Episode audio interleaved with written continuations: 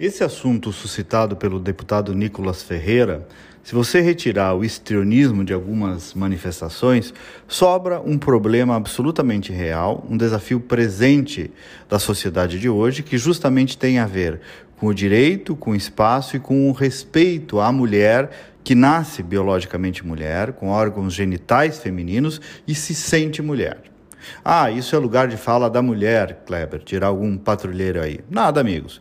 É lugar de fala de quem queira falar, de qualquer um de nós, porque diz respeito à humanidade. As nossas filhas, as nossas mães, as nossas irmãs.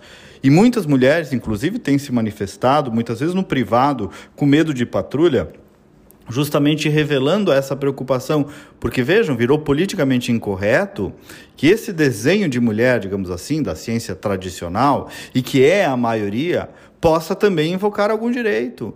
Em casos bem concretos, dois pelo menos, dois desafios. O primeiro, o esporte. Nós estamos vendo o que está acontecendo em diversas categorias. Pessoas com o biotipo masculino competindo contra pessoas com o biotipo feminino, Ora, precisa ser cientista, precisa ser gênio, precisa ser ideológico para compreender que há, no mínimo, uma graduação de injustiça nessa competição, o que fere completamente o próprio sentido do esporte? E estão aceitando o biotipo masculino no vôlei, na luta. Imaginem na luta. E as consequências que isso pode ter para o biotipo feminino, machucar e, claro, a desvantagem para a mulher biológica. Os trans precisam ser banidos do esporte? Claro que não. E não vejo ninguém defendendo isso. Vejo alguns defendendo que se crie, por exemplo, uma categoria específica. Talvez seja uma forma, não sei. Eles ou elas estão no exercício de suas liberdades individuais, contanto que tal liberdade não imponha injustiça ou privação a outrem. É um princípio humanitário basilar. Outro caso concreto é o uso de banheiros. Tem vídeos já circulando pela internet.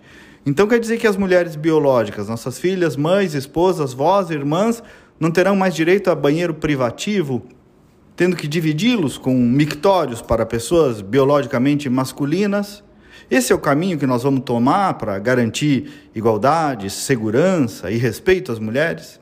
Sabe, gente, tá tão difícil de falar desses assuntos, mas o silêncio e a omissão conduzem e reforçam às vezes a loucura.